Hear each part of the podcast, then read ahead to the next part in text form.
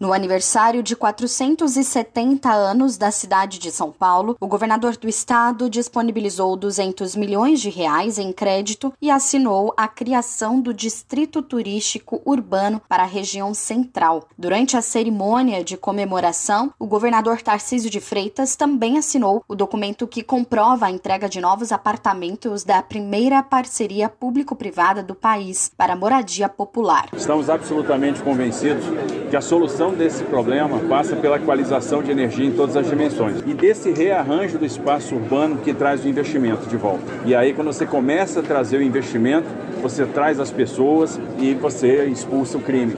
Então, é um pouco essa lógica, é nisso que a gente acredita. A proposta de criação do primeiro distrito turístico promete reativar o centro no que diz respeito à economia. De acordo com o secretário de Estado de Turismo e Viagens, Roberto de Lucena, o distrito turístico é uma área territorial delimitada para a atração de investimentos públicos e privados. É uma estratégia usada de forma bem sucedida para a requalificação de centros urbanos, como os bons exemplos de Barcelona, Bangkok e Cidade do México, produzindo fluxo, induzindo investimentos, gerando empregos e oportunidades. Com as novas linhas de crédito da Desenvolve SP e do Banco do Povo Paulista, o objetivo da gestão atual é promover a reurbanização. Pela Desenvolve SP, serão 170 milhões de reais em créditos disponíveis com taxas reduzidas para micro, pequenos e médios empresários, com prazo de até 120 meses e carência de 36 meses. Já o Banco do Povo vai oferecer 30 milhões de reais para pessoas físicas e